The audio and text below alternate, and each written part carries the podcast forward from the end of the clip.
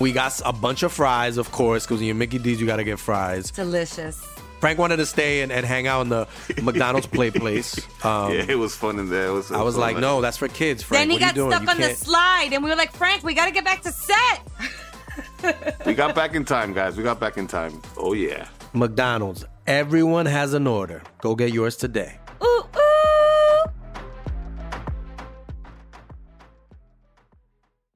Estás escuchando Leyendas Legendarias, parte de Sonoro y All Things Comedy Network. Eh, y hoy es un día especial, Sí que lo es. porque creo que es la primera vez que todos venimos de blanco, güey. Sí. What the fuck? No nos pusimos de acuerdo, se los prometemos. Pero como que todos pensamos así, güey, llevamos como dos años vistiéndonos de negro casi exclusivamente, güey, hay que cambiarle. Está haciendo un chingo de calor. Y se ¿no? nos ocurrió lo mismo. Ajá, Curioso, mismo justo tiempo. cuando vamos a hablar de un culto. De un culto. ajá. Mira qué, qué cosas. Ajá. Y todos con los mismos tenis también, ¿no? Eh, yo sí traigo unos Nike blancos. Quiero, qué bueno que, que dices ese punto, quiero hablar de esto. Ajá. En el episodio que van a escuchar, damas y caballeros, van a tener un ejemplo muy grande del efecto Mandela. Yo estaba seguro que los tenis eran blancos. Los grises, recuerdo ¿no? blancos, son negros, ¿Negros? con la palomita blanca. Y le pregunté a Gabe, le pregunté a Ram y todos se acuerdan perfectamente de la imagen de los tenis blancos. Eran negros. Y eso ni siquiera, to- todavía ni sabemos por qué, güey. Entonces No. espero que para la segunda parte expliques qué. Totalmente, sí, sí, sí. En la segunda van a saber qué onda. Pero... Y como este es un tema de cultos, este, queremos invitarlos a que formen parte de nuestro Patreon. Patreon. Porque hoy estamos anunciando una nueva sección que se va a hacer cada mes a partir del segundo nivel de Patreon y YouTube. Tan sexy esa sección. Una sección Quedó que a ustedes les gusta mucho porque ya la hemos hecho antes, que es Cuentos Panteoneros. El primer viernes de cada mes va a estar ahí en el contenido exclusivo de Patreon y YouTube a partir del segundo nivel. Yes. Para los que no están familiarizados, Cuentos Panteoneros, somos nosotros tres analizando videos paranormales que nos mandan ustedes, ya sea que us- ustedes mismos lo grabaron o que lo vieron en internet y ahí lo analizamos y tratamos de ver. Sí. Y ¿Cómo aparte también hicieron este, sí? pues todos los, todos los meses, el tercer viernes de cada mes tenemos un Q&A con el- los miembros del tercer nivel para arriba. Y así nos la llevamos. Este, en el nivel 6 ya este, van a, próximamente va a haber mascadas. No, es, es broma, güey. Ya lo dije, ya las van a exigir, puta madre. Eh, ¿Qué acabas de hacer, Espinosa? ¿Qué acabas de acabo de meter a Tania en un problema, es lo que acaba de hacer, güey, porque ella es la que se encarga de, de conseguir las cosas. Van a Pero, parecer Fred, el güey. Entonces, no las quieran, güey. Qué asco parecer Fred. Pues bueno, los dejamos con el episodio 118 de Leyendas Legendarias.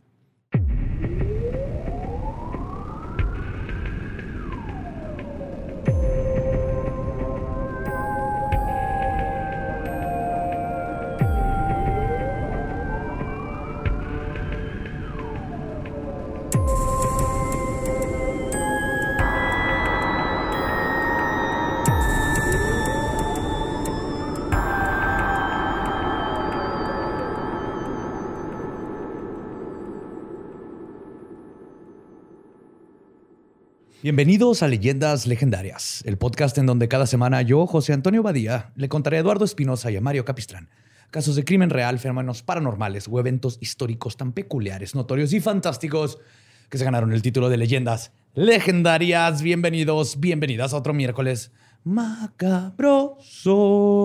Ya terminamos ese mes fuerte que fue el mes del desmadre, pero estamos de vuelta con más casos para ustedes. Como siempre me acompaña a mi diestra el buen Eduardo Espinosa. ¿Qué onda? ¿Cómo andas del- de la comidera de a- ayer? What? Todavía estoy out, güey. Todavía nos dio gota en un día. güey. Nos Sí. era físicamente imposible. Y a mi siniestra, el buen Mario Borre López Capistrani. ¿Qué onda, Joe? Ramfis, Lolo. Vamos fuera de tiempo, ah, güey. Sí, güey. ¿Sí, eh? Pero es que comimos mucho ayer, güey. Demasiado. Güey, hice como cinco veces el baño en la noche, güey. Así. Eso es normal para ti. No, güey. Estoy un poco impresionado, güey, de mi capacidad de tirar la Rockstar, güey. Acá. Cinco veces, güey. Oh my God. Y el Ghost Pepper hizo efecto. ¿Sí? Sí. Sí te sacó todo. Sí. Te limpió. Sí. Muy y bien. me lo que dolió la saber. boquita del estómago, así. Pues bueno, por los siglos de los siglos, la humanidad ha buscado el sentido de la vida. Ahora, en estos días, además de la religión, está el coaching, la astrología, incluso ir al gimnasio todos los días. Esto es algo que todos buscamos y que en sí mismo no tiene nada de malo. Pero, ¿qué pasa cuando un grupo de personas siguen ciegamente a un solo líder en, en busca de la sublimación religiosa? El peor de estos ejemplos fue dado a conocer el 26 de marzo de 1997, cuando casi 39 personas fueron halladas muertas en el suicidio colectivo más grande de los Estados Unidos. Lo interesante de este caso es que a diferencia de otros cultos que hemos mencionado, aquí nadie fue forzado a hacer nada. El líder era lo opuesto a carismático y no era abusador. Y de hecho verdaderamente creían en el Uber OVNI que los iba a salvar de esta existe- existencia. Hoy les voy a contar la historia del culto de Heaven's Gate. Oh. Y Borre, tengo que advertir, va a ser en dos partes. Ok. Ya. Va, Va, güey, va. ya estoy preparado psicológicamente a... En algún momento va a acabar en Sí. un eh, cliffhanger, ¿no? Ajá. Sí, pero este, a mí me tocó ver las noticias. A mí también, pero tenía como 11 años y fue de, ah, no entiendo qué está pasando. A Y fue- tocó ver un capítulo de Los Simpson. Sí, ¿Es son ese, fam- no? Ese es Sí, como los- una parodia de ese Los culto. Nike blancos. güey. Ok. Eso es lo que los hizo famosísimos, porque en las escenas de televisión, o sea, se taparon con sábanas y nomás se veían los piececillos. Y todos traían Nike. Todos traían Nike No blancos. mames, yo me hubiera tumbado unos, güey. A. Si no, pues todos menos los que el, el güey que usaba de mi talla traía tenis blancos. No estoy seguro, pero creo que hasta los este, descontinuaron. ¿Neta? Así como la Bronco por O.J. Simpson. Claro. Eso- esa- esos Nikes blancos. Porque ya todo el mundo se asociaba con. Güey, yo no sabía que por eso habían descontinuado la Bronco. ¿Sí? Es más, hasta ahorita me acabo de enterar que está descontinuada, güey. Este año la volvieron a sacar, pero la descontinuaron por O.J. Simpson. Sí, OJ descontinuó a su esposa y el otro güey. Y por descontinuar la bronco. Y pues antes de empezar, le quiero mandar un saludo totototote a mi research assistant, Ro. I love you. I love you. We love you, Ro. Pues comencemos. El protagonista de esta historia se llama Marshall Applewhite. Y contrario a lo que están pensando, su historia no es la de un supervillano, como suele suceder con las historias de líderes de sectas. Marshall Herf Applewhite nació el 17 de mayo de 1931 en Spur, Texas. Antes de encontrar su inusual vocación, Applewhite parecía llevar una vida bastante normal. Se graduó de Austin College en el 52 y se casó ese mismo año y luego pasó dos años en el ejército de los Estados Unidos. Sin embargo, la verdadera vocación de Marshall Applewhite era la música y siempre tuvo un gran talento para ello. Era un cantante de ópera y buen orador público, impresionando a la gente con su fuerte voz de barítono y gran dicción. A principios de la década de los 60, intentó triunfar como actor de musicales en Nueva York, pero falló olímpicamente. Como fallas olímpicamente. Te dan una medalla de oro por hacerlo mal. Yes. Así que, como dice el dicho, los que pueden lo hacen, los que no enseñan. Applewhite hizo lo que todo artista frustrado y se puso a dar clases. Fue profesor adjunto en la Universidad de Alabama y se desempeñó como director de coro de varios grupos. Luego regresó a Texas para tener un mejor puesto como dirigente del departamento de música en la Universidad de Houston y fue ahí cuando su vida comenzó a desmoronarse. Verán, Applewhite luchó toda su vida contra su identidad sexual. No se sabe exactamente si era homosexual o bisexual, pero no es importante. El punto es que siempre tuvo este problema. Siempre tuvo pedos porque no. y se más en estos tiempos. Ajá. Ajá, y no se aceptaba él mismo. Lo que sí es importante es que en 1970 fue despedido de su puesto por haber tenido relaciones con un alumno. Ok. Ajá. El alumno era mayor de edad y todo. Más, más bien lo Era despidieron por- porque era Ah, homosexual la relación, no Ah, porque. culeros, sí, sí, eran en la universidad y eran adultos todos. Como en Brokeback Mountain. Pero no. I don't know how universidad. to quit you. Como que, que al último ya no los dejan trabajar ahí, ¿no? En la montaña, casi como que, nah, no los van a andar pagando para que estén jugando ahí ustedes. Yo no vuelvo a meter a la montaña. A mí nadie me va a prohibir ir a la montaña. No, pero es que era un trabajo. ¿Estar en la montaña? Sí. ¿Nunca viste Brokeback Sí, sí, sí. Están- bueno, Pero. cochar y estar en la montaña era el trabajo. Yeah. Como cuando cagas en los jales y dices, no mames, me están pagando por cagar. güey". Así, ¿no? O sea, no, están pagando por coger. Toda su vida lucharía contra el estigma que la sociedad puso sobre su forma de ser. Algo que, como veremos, tendrá un gran impacto en su ideología en un futuro. Después de su despido comenzaron los peores años de su vida. Su mujer lo dejó por el escándalo, se murió su papá, perdió todo su prestigio en los círculos sociales de Houston y estaba ahogándose en deudas. Todo esto generó que el futuro líder de una secta un fuerte, le, diera perdón, un fuerte colapso vital. Applewhite necesitaba respuestas que el mundo material no podía darle. Siendo un hombre de su época, se clavó con varias corrientes esotéricas que estaban en auge en los años 70. Admiró las enseñanzas de los místicos, los refugios solitarios en el desierto, la contracultura y, cosa que no es banal, la ciencia ficción literaria de Arthur C. Clarke. Ah, verga, sí, cierto. Súper fan. Ajá. Que él escribió el 2001 Odisea la- espacio. Del espacio. Y él fue el que acuñó la cita, y cito, cualquier tecnología lo suficientemente avanzada es indistinguible de la magia. Entonces es un chingonzote Arthur C. Clarke. Tenía sus pedos también. Bueno, sí. güey. Pero para ciencia ficción, para escribir Sí, ciencia ficción. Sí. Sí. De hecho, muy a la, a la Kill, un amigo suyo más adelante dijo que Applewhite pensaba que los ovnis son los objetos que la gente alguna vez pensó que eran ángeles. Ok. Entonces tenía esta mentalidad muy progresista hacia qué era el fenómeno ovni. En este estado de ánimo, según muchos psiquiatras, Applewhite era muy vulnerable a tomar ideas extremas y aprenderlas del verbo hacerlas propias, o sea, con H, bajo el filtro de su trastorno paranoico. En casos como este, es común que una persona que no puede manejar la realidad se invente una nueva. Para sumarle a toda la cantidad de experiencias negativas que vivió Applewhite, también estuvo cerca de morir cuando le falló su corazón. Pero así como el ave fénix, algo grande renació de las cenizas. Güey. En 1972, estando en el hospital, Marshall Applewhite conoció a Bonnie Lou Truesdale Nettles, una enfermera oriunda de Houston, Texas. Bonnie creció en un hogar bautista y se convirtió en madre de cuatro hijos. Se graduó de la escuela de enfermería en el 48 y posteriormente trabajó en el hospital donde Marshall fue internado. Cuando Bonnie estaba en sus 40, se obsesionó con temas de ocultismo y en febrero de 1966 se unió a la logia de Houston de la Sociedad Teosófica en América, donde estuvo afiliada hasta 1973. Ya hemos platicado de, los Ajá, este, poco. la teosofía y Madame Blavatsky. Sí, un poco, pero... Cuando conoció a Applewhite, ella también estaba en medio de una crisis personal, ya que estaba a punto de divorciarse. Los dos tenían muchos puntos en común. Ambos sintieron una gran conexión y decidieron que eran almas gemelas cuando comenzaron a discutir sus creencias.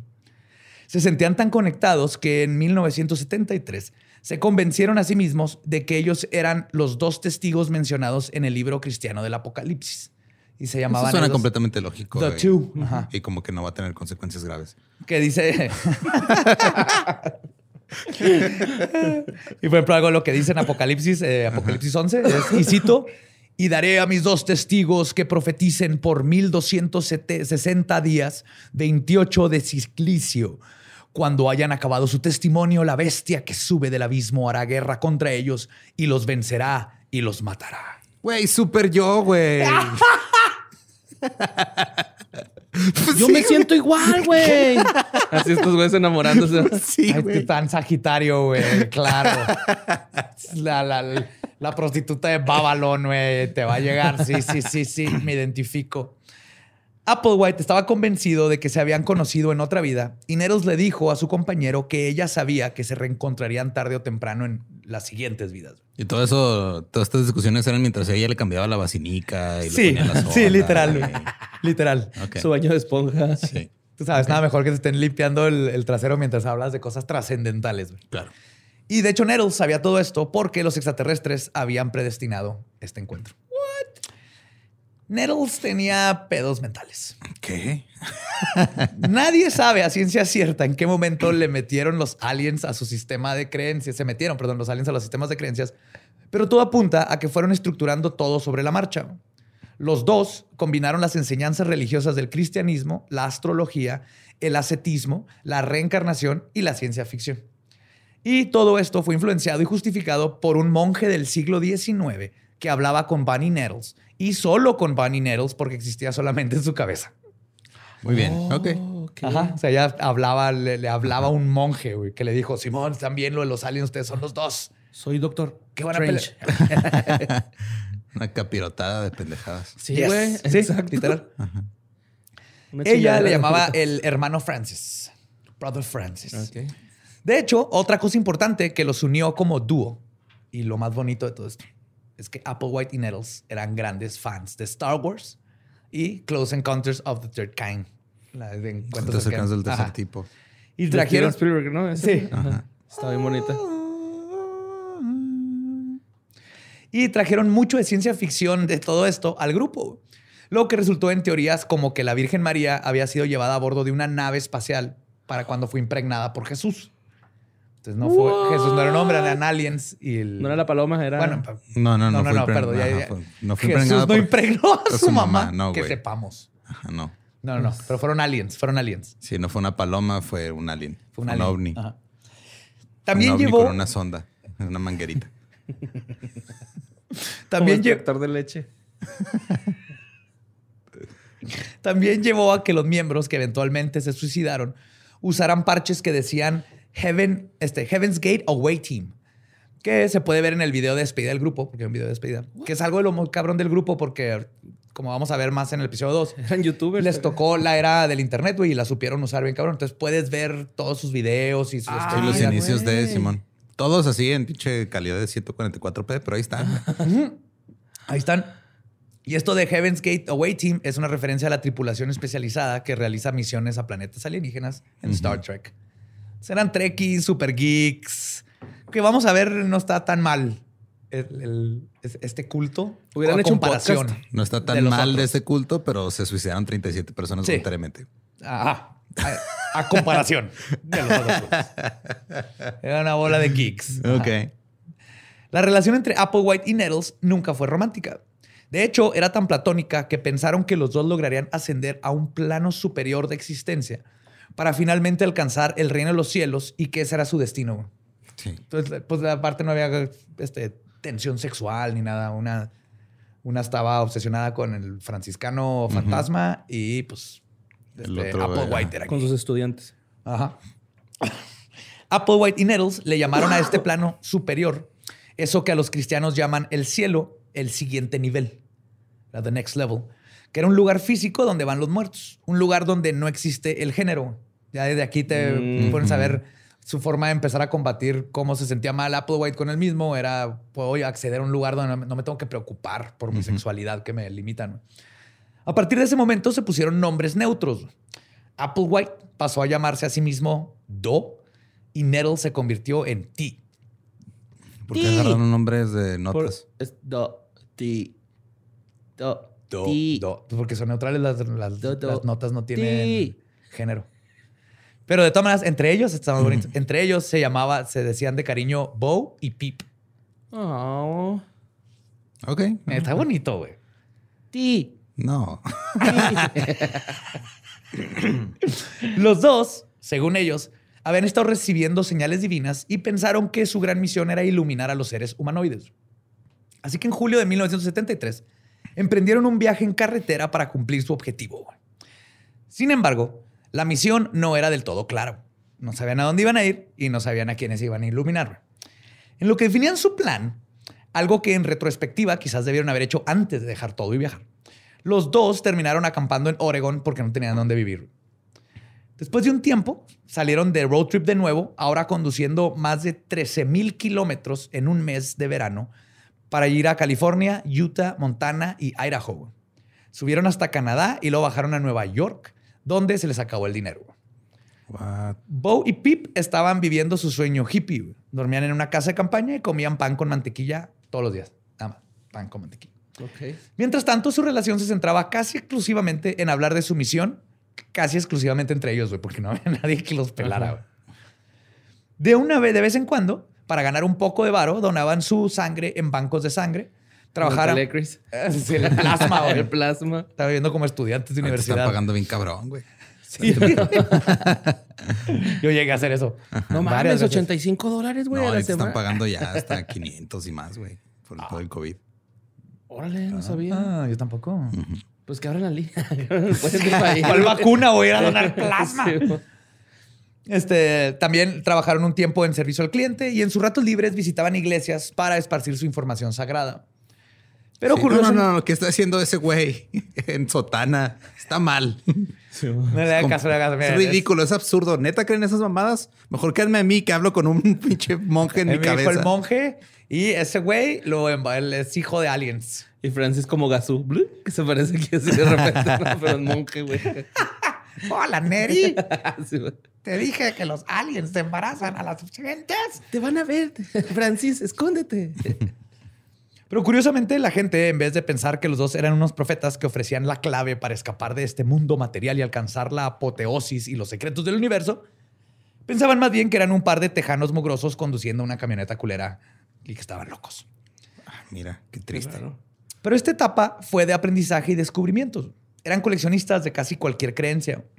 Recolectaron cosas como cartas del tarot y libros de teosofía, leyeron libros de psiquiatría moderna y eventualmente escribieron su primer tratado titulado, y cito, No lo puedo creer, tienes que creerlo. I can't Terrible. believe that, but you must. Qué terrible nombre para. Ajá. Ajá. What the fuck. Ah, sí, no- nada peor que empezar tu libreto con no vas a creer ninguna de estas mamadas que acabo de escribir, pero debes de. O sea, Bueno, no es mal nombre para la Biblia también. ¿Inventaron BuzzFeed estos güeyes o qué pedo? Quizzes para ver si a qué, a qué religión perteneces. Su doctrina tardó mucho tiempo en cocinarse.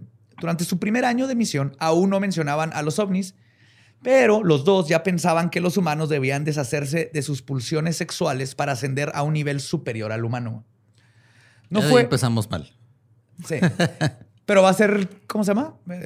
Este, individual Ok. y no forzado. Es que lo que nos vamos a dar cuenta está bien raro. Ok.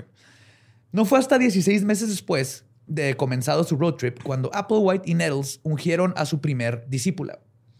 Era una vieja amiga este, llamada Sharon Morgan, una agente de bienes raíces que en ese momento, el 18 de mayo de 1974, dejó todo y se unió a ellos. Unos días después, Sharon empacó sus cosas, se quitó el anillo de boda y se fue de casa con solo 25 dólares en la bolsa. Dejó una nota para su esposo y sus hijas y se fue al viaje. La menor de sus hijas tenía tres años. No mames. El trabajo de aprendiz de Sharon Morgan era visitar librerías de ocultismo y centros metafísicos, conocer gente y tratar de jalarlas al clan. Cuando engatusaba a las personas, les decía, y cito, ¿te interesaría hablar con dos personas que pueden decirte cómo dejar este planeta y llevar tu cuerpo contigo? ¿Espinosa te interesaría? Pues mira, la neta, eh, sí lo estoy pensando, pero, Takachi. pero tiene mucho sentido que una persona que trabajaba en bienes raíces güey, la agarren de reclutadora y vendedora, güey. No está, está vendiendo Ajá, una... Está, ven- te tiene está vendiendo raíces. la idea de la de- eternidad. Ajá. ¿Eh? Si terrenito. chévere, sí voy al. ¿Qué onda, Gorre? ¿Quieres que te, te- te interesa un terrenito allá en la, el- en la segunda etapa? ¿Hay cheve, güey? Neuro. Ah, sí, claro. Ok, vamos. tengo que escuchar esto. Los, do- los dos le dieron a Sharon el nombre de Chela, que según ellos, ¿Ves? Sí había. Sí había, güey. que según ellos significaba estudiante en sánscrito.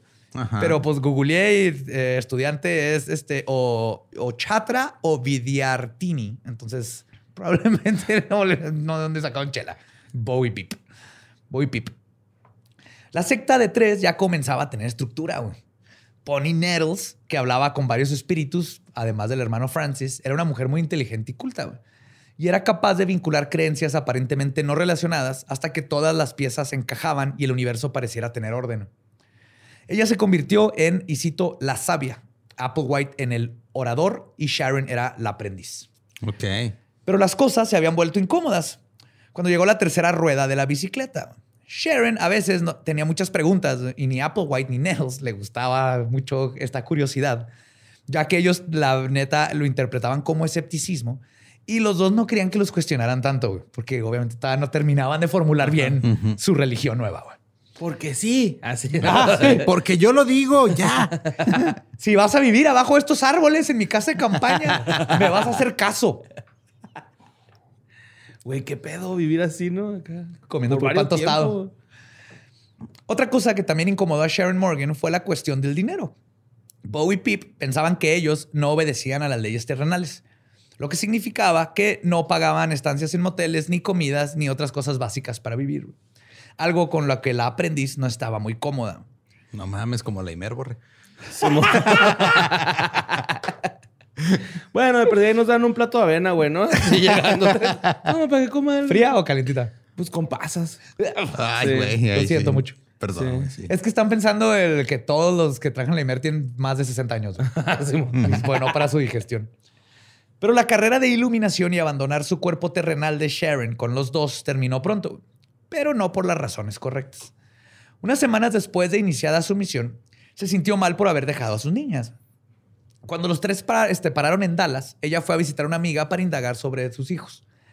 Sin embargo, la amiga le avisó al esposo de Sharon, quien amenazó con internarla en un hospital psiquiátrico y la llevó de fuerza de regreso a la casa a que fuera mamá.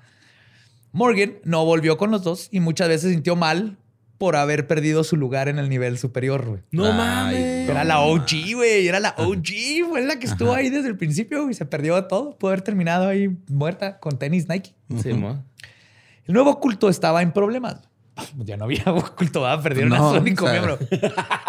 sí, güey, qué culero. güey. Es un culto de tres, ¿qué pedo? Ah, se fue uno, shit. El nuevo culto estaba en problemas. Applewhite y Nettles no solo habían perdido a su única discípula, sino que a los pocos días después de esto fueron arrestados. El esposo de Sharon los denunció por fraude con tarjetas de crédito, porque habían estado usando las tarjetas del esposo. La denuncia pronto fue retirada, pero una revisión de rutina en el de Texas, todo alrededor, demostró que Marshall Applewhite era buscado en St. Louis por el robo de un auto. Resulta que nueve meses antes había rentado un Mercury Comet y nomás no lo regresó, güey. Porque él, él no es de aquí, güey. Él no tiene que... Él, él no usa... Yo no me rijo por las leyes No. del terrenales, las leyes de, de la gente. Ajá, con su dinero mundano asqueroso. Guácala, güey, las, las Puro cosas, Bitcoin. Link. Guácala tener cosas bonitas, güey. Marshall Applewhite pasó los siguientes seis meses en la cárcel del estado de Missouri. Ahí escribió una declaración de creencias que describía la visión cósmica que compartía con Nettles. Un concepto que desarrolló ahí fue el de la metáfora de la oruga, donde dice, y cito, Un capullo, mariposa. la idea de que una buena vida lleva al cielo es tan tonta como creer que si una oruga muere como una buena oruga, misteriosamente se despertará en una flor de rosa y vivirá allí para siempre con la mariposa rey. La gente, como las orugas, pasan por una etapa de crisálida, superando su humanidad en preparación para la vida en el siguiente nivel. Neta, seis meses para escribir esa pendejada, güey. pedo, no? Como que escribía bien poquito. Una premisa así. No, está cabrón, está todo escribir en papel de baño y con tu popó o si te dan plumas. Mm, Pues mira, Pues tu propia. es la tinta. O te Seis puedes meses. cortar, güey. Así como Bob Patiño. Ah, sí, es cierto. Pues además, dentro de esta cosmología, según Applewhite, y cito, ese aprendizaje requiere un maestro. Jesús fue uno enviado por su padre hace dos mil años. Ahora, según él, habían dos más, una mujer y un hombre. Applewhite predijo que se avecinaba una, demostración y además predijo que así como Jesús, los dos serían asesinados solo para resucitar en una nube de luz, como Dragon Ball. Sí, y cito, esa impresionante nube es a lo que los humanos se refieren como un ovni. Te- te- No está tan pendejo, güey.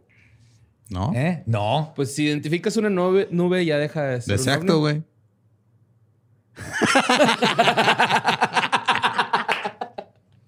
Has aprendido demasiado. Capistán, he creado un monstruo. Ay, ay, no, güey. Pues es que. No, sí, pues que sí, me chingaste. Siéntete orgulloso. Applewhite fue liberado y Nettles lo esperó pacientemente para ir a la merca de las nue- a la meca, perdón, de las nuevas creencias norteamericanas, a el lugar donde predominan nuevas religiones eclécticas, donde nacen las modas de nutrición y salud y donde se forman los más grandes gurús. San Francisco. California. Yeah, man. Fuck yeah. No, man. Sí, güey, ahí es donde salen las modas de que, güey, nosotros nomás comemos apio, güey. Y nomás cuando hay luna llena, está bien chingón. Cero gluten, Cero carnal. gluten, carnal. No nos comemos los hongos porque son sagrados, güey. Dejamos que nos hablen al oído. Los escritos que Applewhite escribió en prisión se convirtieron en el canon de sus creencias y fueron sus tarjetas de presentación. Desde una habitación en el hotel en Ojai, en California, enviaron por correo docenas de volantes a iglesias y centros espirituales.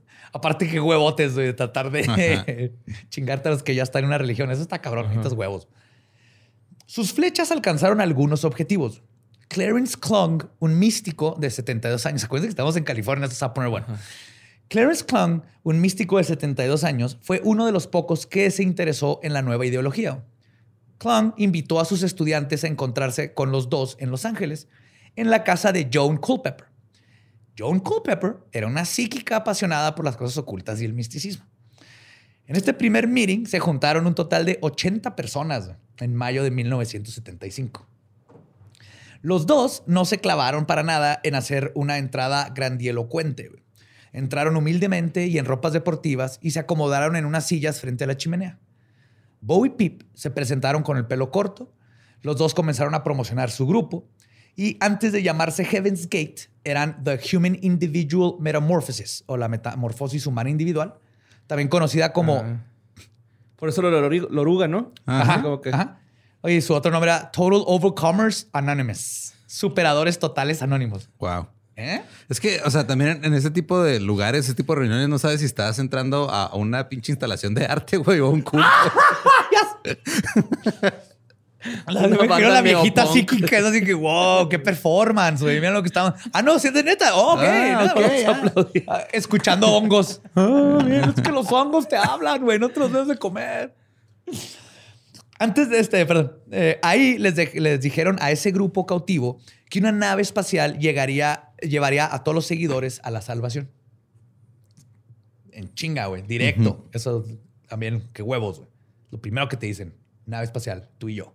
Vámonos. ¿Quieres better? You want? Sí, arre, güey, sí. Applewhite hizo su trabajo como el orador. Y cito, somos los dos profetizados en el apocalipsis.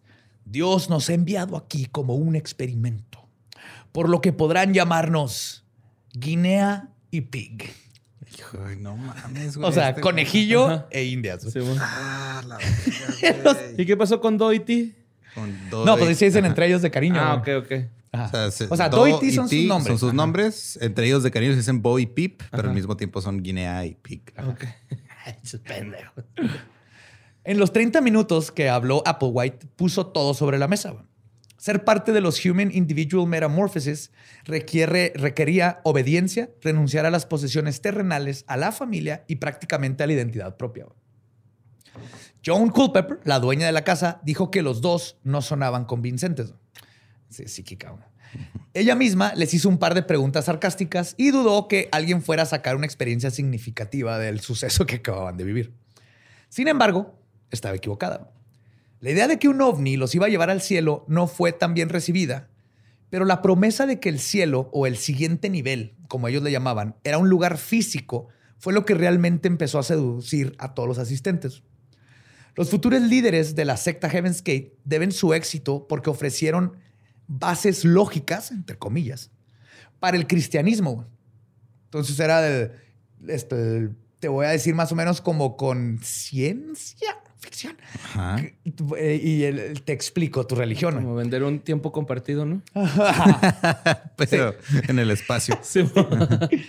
Y esto fue algo que ayudó a que el brinco de alguien que, por ejemplo, ya era católico o cristiano, este, el- fuera más corto entre creer algo que no existe, como Dios, A creer en algo que no existe, como Dios es un alien, güey. Y te Es va a dar un la- raid en la nave. Claro, es que también la neta, o sea, siendo realista, se ve mejor un jumper así plateado, güey, que una túnica.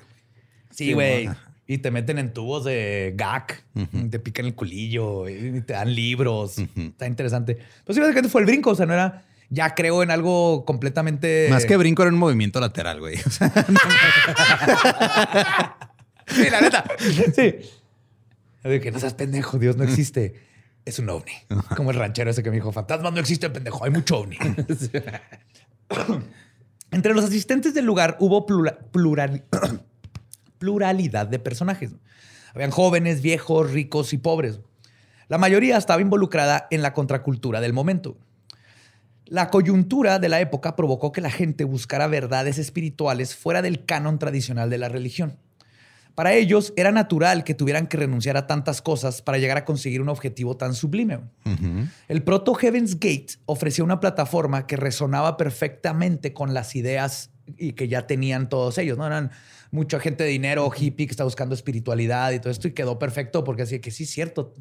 Que prefiero creer en el ovni. Se las compraron rápido, como Sí. quien dice, ¿no? Acá. no, si hubiera habido TikTok en esa época, peor, güey. No hubieran sido 37, güey. Hubieran sido un chingo. Exactamente, güey. Como el del party, güey. Ándale. Ajá, el que tuvo su party con. 2,500 Ahora imagínate personas. esto, se lo hubieran creído un chorro. Entre los nuevos feligreses que se unieron al grupo estaba Michael Conyers, un músico de 23 años que estaba buscando una corriente espiritual a la cual aferrarse para iluminarse y esparcir la salvación. También estaba Dick Jocelyn, un joven de 23 años, graduado universitario y ex oficial de lanzamiento de misiles de la Marina. Ah, cabrón. Dick estaba fascinado con el subconsciente y le gustó mucho que los dos se presentaran sin ninguna grandiosidad, solo vistiendo fachosamente. O sea, para él fue así que, estos no son Jim Jones, güey. Estos, Sí. estos bola de dos pendejos. Estos güeyes creen". son bien true, güey. Ajá, sí. Simón. Lo que diferencia a Applewhite y Nettles de otros líderes de sectas es que, en primer lugar, ellos mismos se creían sus delirios. Ujú. No estaban en una misión por tener dinero o sexo. Sí, no era manipulación. No, no, no. Verdaderamente creían que eran enviados de entidades extraterrestres o extradimensionales y que podían ayudar a la humanidad. En segundo lugar, los dos se subyugaban y eran fieles ante sus propias restricciones. O sea, cuando él decía lo de no sexo es si quieres, eso es lo que necesita, yo lo voy a hacer. Si tú lo quieres hacer, chido, pero si no, pues no vas a poder subir a la nave. Pero yo no te voy a forzar a nada. Y ellos lo hacían porque No había que- como arrepentimiento así de que no, pues que me eché un palillo y ya. No, Sí, al rato vamos pero- a llegar ah, a eso. Empezó a causar problemas, pero ellos dos siempre fueron fieles a sus creencias, algo que nunca vemos de los líderes de culto. Y en otras palabras, practicaban lo que profesaban. Por eso, después de la reunión en casa de Culpepper, Dick Jocelyn recordó haberse acercado a Applewhite y le dijo, y cito, sé que no son estafadores. Eso significa que o eres quien dice ser O estás o absolutamente loco. Sí, Applewhite llegó all in, güey. Yo se ve que, hijo, güey. O, o neta, si sabes de qué estás hablando, estás bien pendejo, pero yo quiero saber a dónde va a llevar esto, güey. All in. Y, y de hecho, Applewhite, después de eso, Applewhite le respondió y citó: Así es, Dick. ¿Cuál crees que somos? Dick llevaba una vida privilegiada con padres ricos, carro del año y departamento nuevecito, este, carísimo. Pero aún así decidió renunciar a todo y unirse al grupo después de esta respuesta. Chingón. Applewhite y Nettles acaban de hacer su secta oficialmente. Ah, tenían gente, güey. Por fin lograron su sueño de ser los pastores de un rebaño. Y aunque no todo fue un mar de rosas, ejercieron esta profesión hasta el día de sus muertes. Sin embargo, la nueva religión no estaba del todo bien pensada. Los feligreses no sabían qué esperar y los dos menos. Applewhite y Nettles ahora tenían a 20 güeyes viviendo con ellos y estaban nerviosos y no tenían ni idea de qué seguía. güey. Es como el perro que alcanzó la llanta Ajá. del culto. Así les pasó. güey. En primer lugar, los dos batallaron para mantener a la gente ocupada. güey. Applewhite no podía hablar sobre el siguiente nivel todo el pinche día. Así que en veces... No, ni que fuera Badía hablando de magia caos. Ey, ey, ey, apenas son las 4 de la mañana, todavía no hablamos del el, el meta sigilo. Que es, la verga. saque sus cuadernos. le daba- Así que a veces lo que hacían es que aplicaban la de papás que quieren ver Netflix y el niño no los deja de chingar. Y mandaban a sus feligreses a hacer tareas absurdas como lanzarse al bosque hasta que escucharan a Dios, güey. Ok. Así que, ¿qué hacemos, maestro? Enséñenos de los ovnis. Ah, vete al bosque y cuando veas uno, me dices. Y si no, no estás listo. Y obviamente van, por horas. güey. van los güeyes al bosque y luego dicen, no mames, esto es una mamada, güey, pero no puedo regresar sin decir que vi esto. Entonces ellos decían, no, sí, ya lo vi. Ah, Ah, está- cabrón. Yo también lo vi, Lolo. Sí, cómo no, güey. Vergas, güey. sí. Yeah, sí, ¿Era de estaba- color rojo? Sí, está haciendo Sí, el güey, alto. ajá. Va, está Yo lo un vi como entre rojo y naranja, güey, pero más o menos, güey. Simón, Sí, es que de el- hecho, aventó ahí una basura de la ventana, güey. Esto Sí. culero. Sí, era un cáscara de plátano. Porque es biodegradable. Pues ahí tierrita, ¿no? Sí, sí, sí. Una, una vaca sin vagina, güey. Un toro.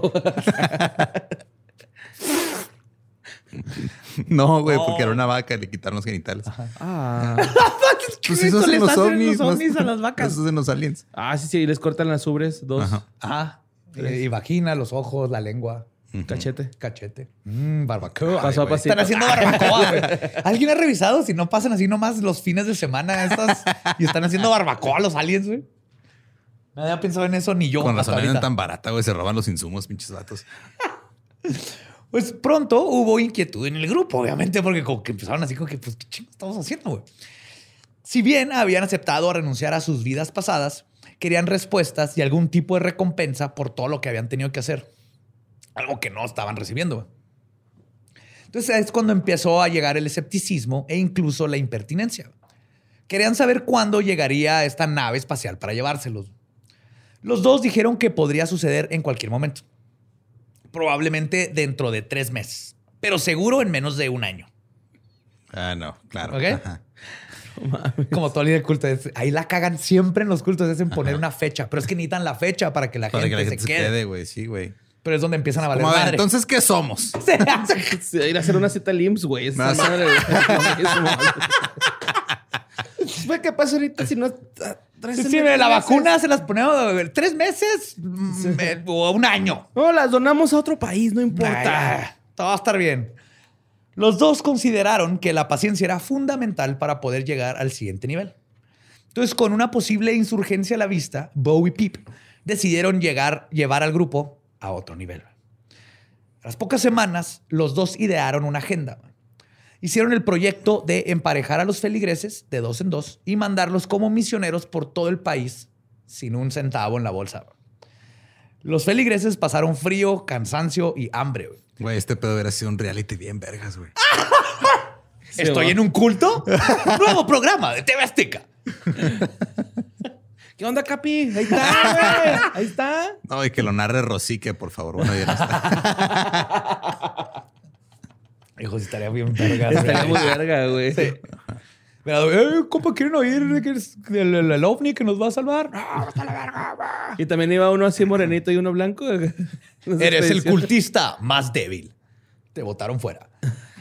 Pues todos ellos tenían que pedir caridad a la gente, pero sin mendigar ni robar. El plan era reunirse dos meses después en un campamento en el estado de Wyoming. Y la mayoría lo hizo, pero muchos, la neta, es donde Ah, dijeron, ah, la verga, no, voy a regresar a mi casa con aire acondicionado. Después de esto, se organizaron pláticas en auditorias. ¿Dick se quedó ahí o no? O nomás le marcó sus Ahí anda Dick todavía. No, sí la cagué, jefa, neta, sorry. Jefa, mandas al Rogers a que me recoja. Ya me aburrí. Quiero ir a Cancún. Si voy a ir a trabajar con mi papá los fines de semana. sí, sí. No importa que me haga caminar hasta el último hoyo del gol. Sí, lo puedo- Al rato voy a hacer una rola con pura banda que le gusta el borre. Estamos decepcionados de ustedes. Eso, eso tenemos que decir. No de ustedes los que nos escuchan, Ajá. de todas esas bandas que hicieron una ¿Qué canción. pedo, Jonás? No mames, güey. Verga, güey, eres mi ejemplo a seguir, cabrón. ¿Qué pedo, güey? Voy a cortar la greña, güey, a la verga, güey. Ese video le, le quitó todo lo de mayo. Eh, borre, no, ya está con el video. Así es tu Vietnam, güey, ese video. Pues nomás por Jonás. ¿Qué pedo, güey? Oh. Pues después de esto se organizaron pláticas en auditorías escolares. Bo y Pip eran cada vez más reservados al hablar de ovnis, probablemente por el escepticismo que recibían todos los días. Pero aún así los feligreses que ya llevaban unos meses en el grupo estaban enganchados con las enseñanzas de Nettles y Applewhite. Empezaron a pagar carteles que decían que los dos, The Two, hablarían sobre ovni- ovnis y cito, ¿por qué están aquí y a qué han venido? Una de las reuniones más exitosas ocurrió en septiembre de 1975 en un motel de la ciudad costera de Walport, en Oregon. Nada más fancy, varón. No, si el culto en el que te uniste no empezó en, el, En un motel. En un motel, así, Ajá. en la sala de, de, este, convivencia, que durante la mañana es buffet, Ajá. no es un buen culto. güey. Ahí es donde empieza lo bueno. güey. El New York Times. Si no hay agua flera en el motel, güey, no. Ah, tiene que ver. Sí, güey, Sí, güey. donde haces tu propio waffle, güey. Esto mejor. El New York Times reportó que asistieron aproximadamente 150 personas. güey. Al principio, la ciudad entera pensó que se trataba de una broma. Sin embargo, si sí lo fue, era una broma que iba a llegar muy lejos. Al final, hubo una inyección de 20 nuevos creyentes que en unos días empacaron sus chivas, se despidieron de sus seres queridos y se fueron con los que eran conocidos como el culto del ovni, the UFO cult. David Van Sinderen, un ambientalista hippie con cola de caballo, le dijo a sus amigos, y cito, es una oportunidad única en la vida, bro. O sea, tiene razón. sí, no está mal. No está mal, güey.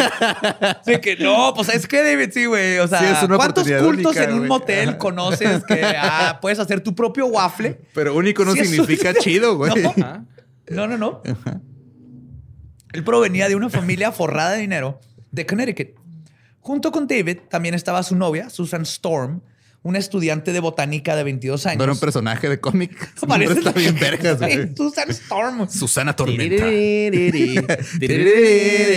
Susana Tormenta.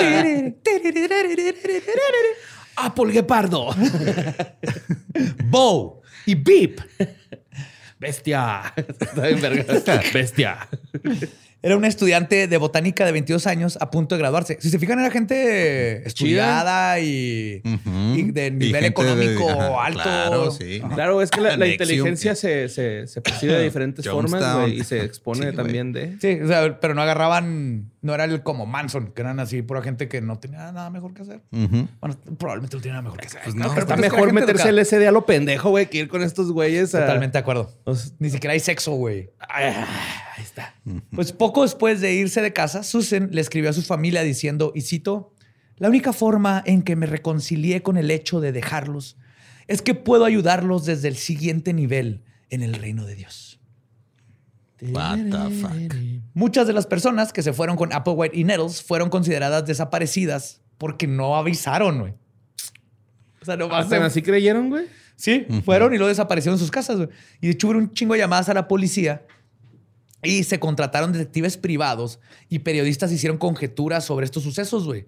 Porque empezó a desaparecer gente en, el- en esta ciudad.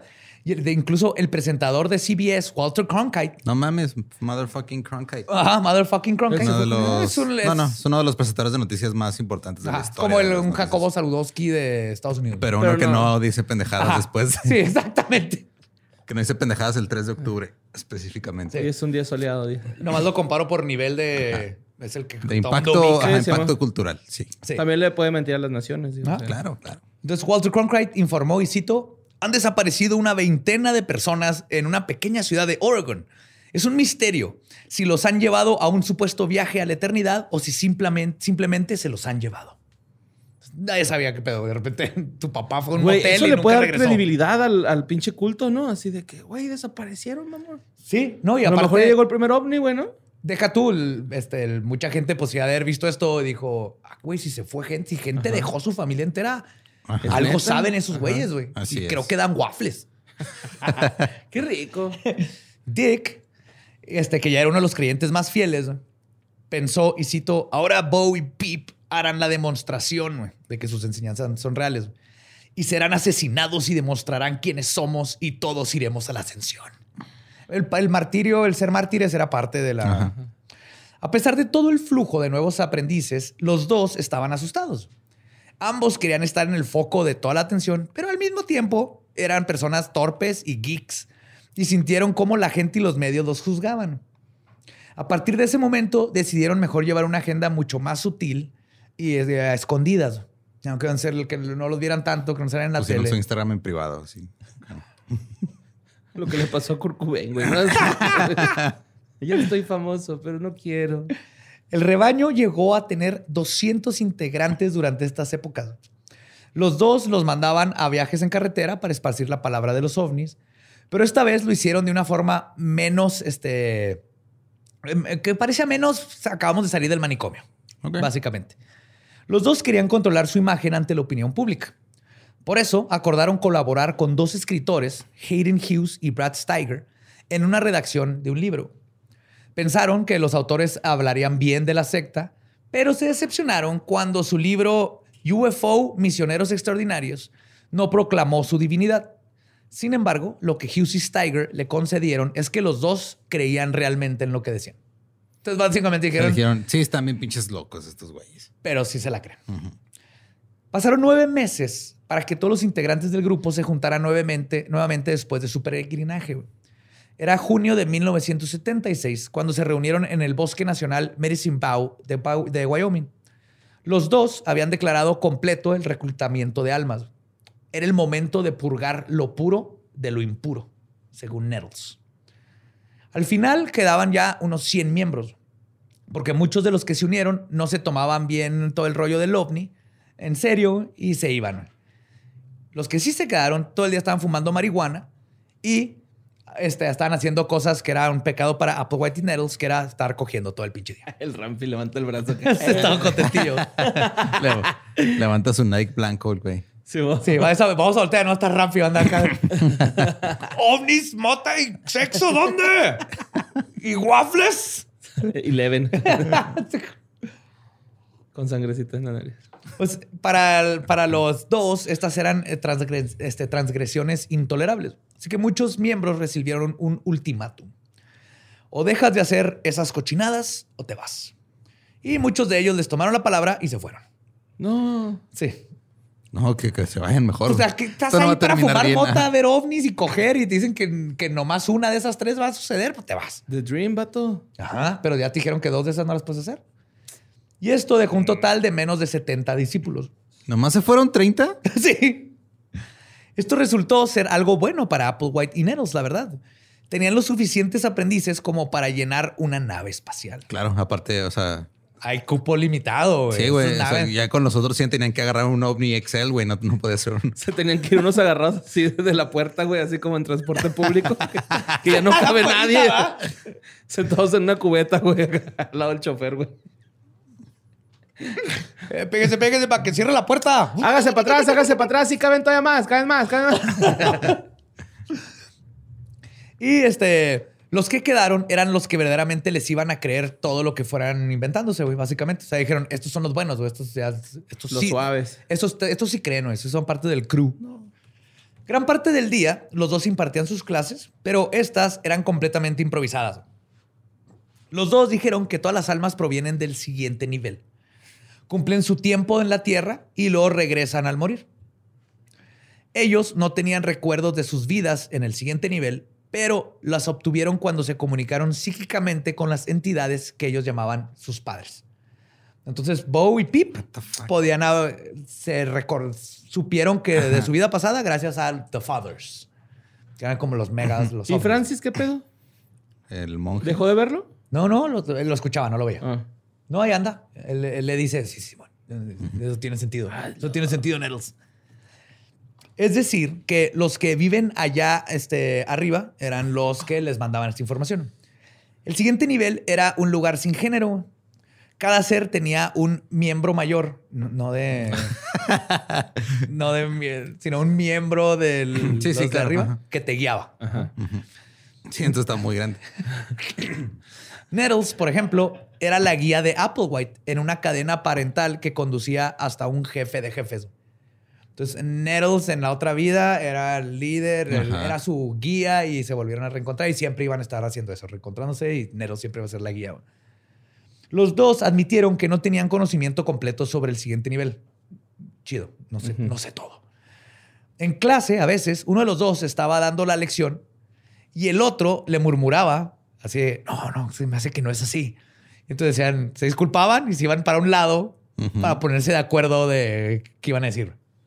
Ok. Como digo, oye, Neros, los aliens, ¿les gusta eh, la mayonesa con chipotle? Nada más con mostaza, güey. No, güey, no. la- no. Nada más con mostaza, güey. Entonces, nomás con mostaza. Sí, nomás con mostaza. Oscar Mayer. Honey mustard, tal vez, este... Y granito de mostaza. Ay, güey. No, sí, así estaban. Al principio, al- en, el, en el periodo entre 1976 y 79, se les podría llamar a esta fase le- la del campamento.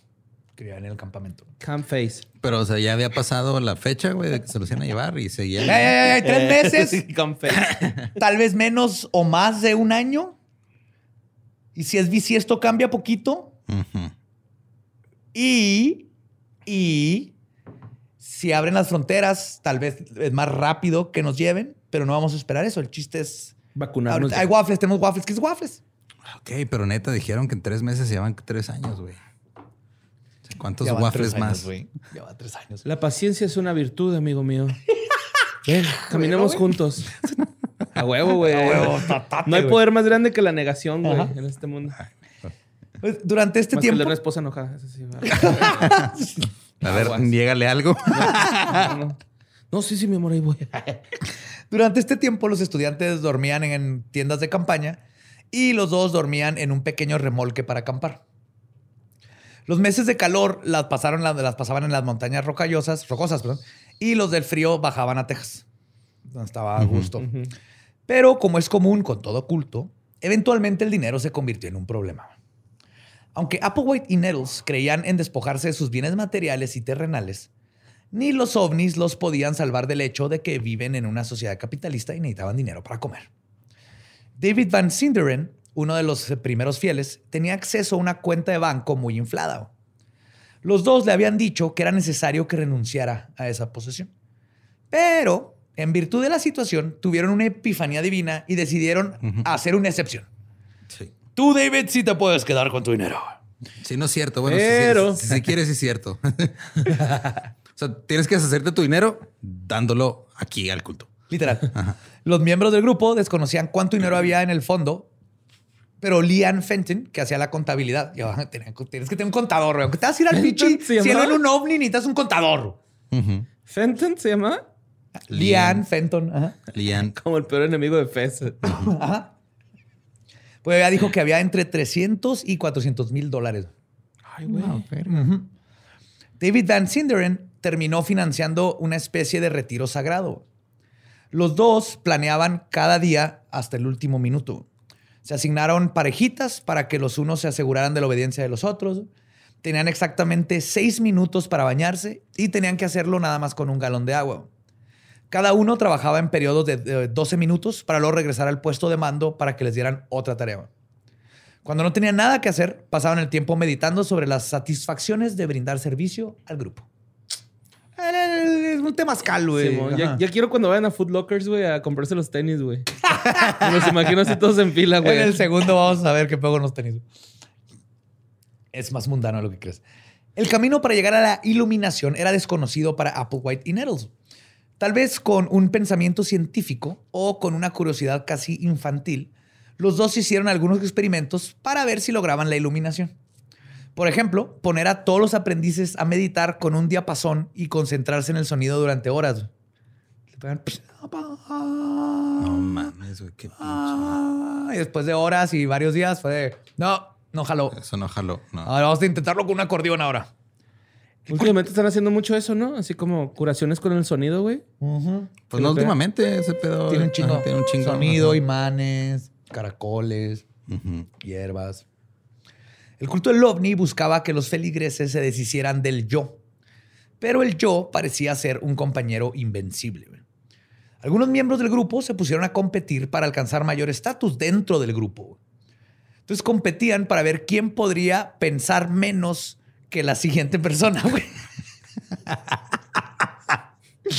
Porque tenían que ¿Cómo vergas Vaciar su mente, güey. somos, somos seres humanos, güey. La competencia nos viene a... No mames. No, ya estoy más pendejo yo, créeme. Si Otro. estuviera más pendejo, podría hacer esto. Ah, no, sí me chingas. Ese güey ese güey está sí bien cabrón, ¿eh? ¿Ya viste este güey? Pero le voy a echar ganas y la semana que entra va a estar más pendejo que ese güey. Otros se clavaban en sus fracasos y pensaban en por qué pensaban tanto. y entonces entraban en un, Sobrepensando. en un ciclo. No pienses, no pienses, estoy pensando en lo que no, No mames, estoy pensando en no pienses, pensar. No estás pensando. Oh, fuck. Eh, Tal es el caso de Nick Cook, que era un escultor de 36 años que había abandonado a su hija de 10 años para unirse al grupo. No mames. Regresó a su casa con la cola entre las patas dos años después y dijo, y cito, otros parecían más capaces de deshacerse del yo y me molestaba y me molestaba que me molestara hasta que no aguanté y me salí del grupo que fracasó, güey. O sea, pero no se dio cuenta. Fue que, ah, güey, soy malo para hacer. Soy esto. malo, yo no voy a poder, no me van a llevar, mejor me regreso, güey, porque me molesta No que me moleste, porque me molesto porque no puedo despejar mi mente, güey. Está Aún bien, ¿no? así, malo. Estuvo bien ser malo en esta ocasión. Sí. se va a salvar de ese pendeja. Aún así, estar en la secta no era un completo martirio. Los dos eran divertidos y se caracterizaban por ser amables y de muy buen humor. Dick Jocelyn dijo, y cito, eran más como figuras paternas o como ese genial profesor de secundaria en el que tanto piensas. No del todo tu amigo, pero alguien con quien puedes este, platicar y puedes confiar. Tienes papás ricos, pendejo. Igual no te caían bien, pero te dan dinero, güey. Y puedes hacer compas con feria, güey. Ajá. Ajá. Pues a los miembros del grupo se les permitía ocupar su tiempo libre con juegos de mesa aprobados. Eh, un poco arbitrariamente. Si Y no es- puedes jugar adivina quién, porque eso implica que tienes que pensar. Era Yahtzee, Ajá. Club Ok. y croquet. Ah, Club, si piensas, ¿no? Pues, Pues en todos los juegos todos, tienes que ajá. pensar poquito, ¿no? Menos en el Jenga. El Jenga yo siento que es instintivo, así como que... Sí, el este Jenga. puede caer, vaya, así a la brava, Sí, güey. hay gente Ninja. que siente la vibración de la madera, estoy seguro. Lo he hay visto gente, con mis más, ojos. hay gente más capacitada para jugar Jenga que para construir líneas del metro. Sí. Que usa- usan piezas de Jenga, ¿no? Para ver dónde están los carriles. del- Horrible. También vean una televisión a veces conectada a un generador. güey. No, no, no estaba tan culero. Era un campamento hippie. Applewhite aprovechaba estos momentos para sermonear a la banda, diciéndoles cuáles eran las debilidades humanas de los concursantes de The Price is Right. Entonces veían The Price is Right. Si eres niño de frontera, The Price is Right era lo que veías cuando te enfermabas y no ibas a la Pues escuela. también, ¿no? o sea, a Tina el precio también pasaba esas horas. Ah, pero ese es más nuevo, ¿no? The Price is No, Right o sea, es- pero- Y 100 no, mexicanos dijeron, ¿para ¿no? eso? Es como parecido Sí, también. o sea, estuvo. ajá. Pero esa tiene era el precio. Él veía a los concursantes y mira, su debilidad. O 100 latinos dijeron. Oye, Su, li- su debilidad es que una lata de Wolf Chili no cuesta 98 centavos. El otro ya miré. Sí. Durante las noches se formaban equipos para estar en vela y vigilar el cielo. Porque están esperando, ya van tres sí, años. exacto. O sea, tienen que estar pendientes, pendientes. pero no se te va. Es como el Uber, si no estás pendiente de tu teléfono y luego fuck you. Nomás del. Les el- cancelan porque que quisieron pagar con tarjeta de crédito, ¿no? Los, los aliens. Eso pasa. ¿Eso pasa? Sí.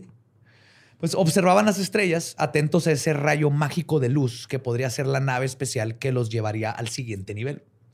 Después de todo, los dos habían dicho que podría llegar en cualquier momento. Espera, man, no esperes, Lolo. Oh, que la verga. Un día que estaban acampando al sur de Texas, Bonnie Nettle sintió una revelación. Había recibido un comunicado telepático desde el siguiente nivel. Se llaman convulsiones. Creo que odio a Michael Jackson. no, no es cierto. Su revelación, güey. Su nave espacial estaba a punto de llegar. Emocionados, todos empacaron. No sé por qué. ¿Qué van a empacar, güey? No tienen. Pero nada más iban a ir ellos solos, no se iban a ver Mira, posiciones. si a mí me va a llevar un ovni, yo y tengo chance de empacar, sí me llevo mi cráneo de búfalo Y, para uh, contarles. Pasaporte, güey, ¿no? ¿Qué tal si no te Sí, dejan no, regresar, güey? Sí, sí, una identificación si es, si es necesaria. güey. Sí, ajá, luego bajas y te la van a pedir aquí. Ujú. ¿Ves? Tú júntate con Borre, güey, cuando nos abdusan. Te voy a hablar cuando lleguen por mí. Si yo por ti me llevas, hijo de tu No te voy a perdonar nunca si te vas sin mí. Ok. Ah, Emocionados, todos empacaron y esperaron toda la noche. El resultado de su espera no sería exactamente lo que asumían. Aún así, su fe crecería, güey. Y el grupo crecería y un pequeño invento llamado Internet lo convertiría en el primer culto famoso de Internet. Y todo eso, junto con el desenlace de Heaven's Gate, se los contaré en el próximo episodio. Heaven's Gate, parte 2 Ok. Ya empieza a crecer y se empieza a poner insano. Más. Sí, Nah, es, es más. Creo- sí, ahorita eh, está se como pone más- padre, ¿no? se- así, así Es como algo que haría yo, güey, la neta. Sí, güey. Espero que en el punto de dicen, eh, vamos a suicidarnos, digas, ¡ah! Paso. Estuvo chido lo Ah, otro, ¿sabes compa. Estaba bien chido fumar mota y coger, güey. Pero eh, ya que sano ahorita todo, ¿puedo quedar con los Nikes? o los tengo que regresar. Tuve muertes chiquitas, entonces estuvo bien, no pasa nada. Si las sumo todas igual, casi me morí. O sea, no Ah, puedo. de cuenta. O sea, Pero sí, es que hasta ahorita suena a de esas anécdotas random de Borre que cuenta medio episodio, güey. No, sí, la vez que estaba con un culto en Oregon, güey. Había un compa que. Fue un motel porque tenía que cagar y era lo único que estaba abierto y me topé y había waffles en un cuarto y pues entré al culto, ¿verdad? Y ahí estaba. Y buscábamos ovnis en la noche y jugábamos Yahtzee, güey. Y eso era totalmente algo que te pasaría. Nunca he estado en un culto, afortunadamente, güey, pero ¿Seguro? bueno.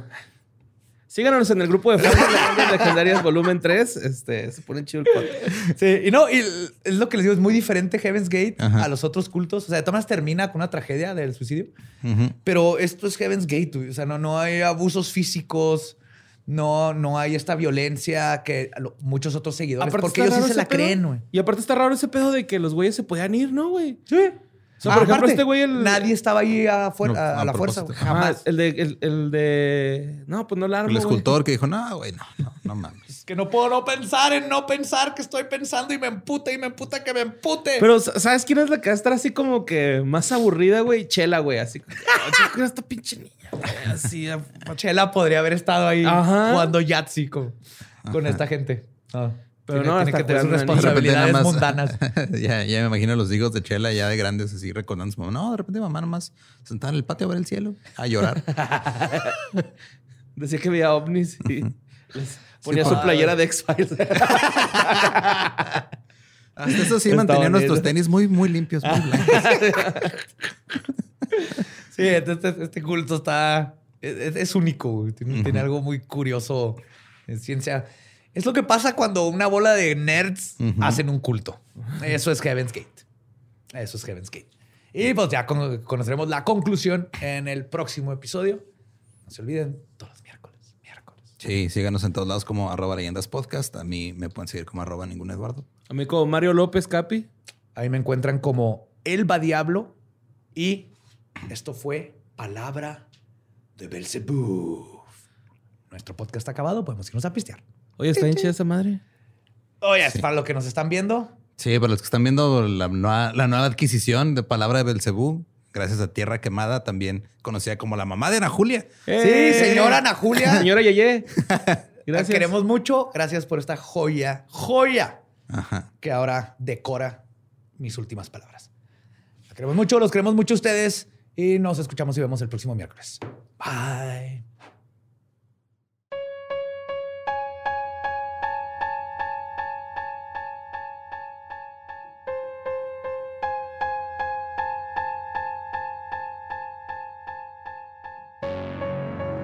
Y esa fue la primer parte del culto de Heaven's Gate con Bo y Peep. Do y Ti. Suena demasiado adorable, güey, para haberse convertido en lo que se convirtió. Si los ves, es que en su núcleo, fuera del suicidio, es importante aclarar. fuera del suicidio, si eran como adorables, güey. O sea, eran unos geeks, este, trekkies, Ajá.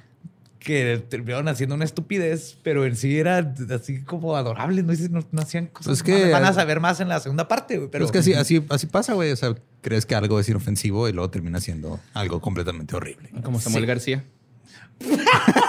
¿A poco no lo ves y dices como sí. que sí le gano en un tiro? Y luego dices, pero si le gano me va a mandar a Sí, y empezó encajuelar todo o algo nos Te va, así. te va a mandar a recorrer el. No, o sea, primero te va a hacer ir hasta el hoyo 18 de golf para luego que ahí te recoja. Me- alguien me- más. sí, güey, me va a romper la rodilla así como en rock and roll, ¿no? Sí, todo el mundo jijiji, jajaja, otro machito de Monterrey. Y ahorita así que, oh Ah. shit, ese machito de Monterrey puede cagar. Porre sigue enojado porque le destruyó a todos sus ídolos, güey. Ah, Nada aparte. más Jonás. Pero ya hoy Jonás puso una foto de que está haciendo un disco nuevo, entonces ya se me olvidó. Como que dije, ay, bueno, ya. Ay, no, no, ya, güey, no, no puedo estar enojado contigo. Ah, A todos nos pasa. sí, güey, sí. Mira, yo que me topé a Jonás en un mingitorio, puedo decir que ese güey es bien buen pedo. Se ve, bien güey, pedo. se ve. Como que huele rico, ¿no? Sí. Como que huele axila así con alcohol acá. No sé, pero antes de seguirnos desviando más, este, pues, esta es apenas la primera parte. Sí, la primera parte falta. Les digo. Creo que fue un, des- un descanso después de cuatro meses, de, de cuatro episodios. Güey, lo sentí como cuatro meses. Fueron cuatro episodios de pura pinche. Eso guardé este Desmadre justo. horrible. Dije, esto va a estar perfecto para terminando. Porque Pero hasta dónde se nos han este torcido las mentes, güey, que se me hace light ahora ya un culto. Sí, no, es que está, ha estado Y- tranqui, güey. Hasta ahorita, güey. Ajá, no, Sí. todavía no hay muertos. Entonces yo creo que está No. tranqui, ¿no? Entonces, Y el 2, obviamente sabemos cómo termina, pero no está tranqui. en Comparación de otros cultos y de otras historias que hemos contado. y creo que el relief es el, la morra esta que su esposo la, la regresó. Bueno, más bien que una amiga la regresó con su esposo, ¿no? Ah, la primera. Pues sí. La primera, tercera. No, así va a estar, ¿eh? Se les van, regresan, van, regresan. Como no, lo- como no era fuerzas, Ajá. a comparación de otros cultos. Pues que también qué miedo, güey. Que no los forzaron a hacer nada. y de todos modos lo hicieron. Ajá. Está todavía más creepy. Por eso hay que tener cuidado con esos cultos. Con todos en general, ya ves que ahorita andan. Pero bueno, ya hablaremos de eso mañana. Cuídense. Sí. Eh, y pues bueno, ya no nos, nos despedimos. Nos pedimos, los tenis eran negros. No lo puedo creer. Hoy que estaba juntando todo el. Este, para ponerlo, para que se suba para los show notes y así. Yo estaba segurísimo de ver las fotos y yo, no, Tenis zapato. no. Negros. Y sí vi las fotos y negros, pero yo, yo estaba seguro que eran blancos. Si alguien más se acuerda de eso, para ver si es un Mandela efecto, nomás no sé dónde salió la idea. Lo agregamos a- al hecho de que el güey ese que iba a las casas con cheques gigantes nunca existió. ¿Cómo que no existió? ¿De qué estás hablando? No me hagas esto. No me hagas esto. Vamos a cortar, pero no me hagas esto. No vamos a grabar la segunda parte hasta que no me aclares esto, por favor. Ram, puedes cortar, pero no vamos a volver a grabar hasta que no aclare esto, Espinosa.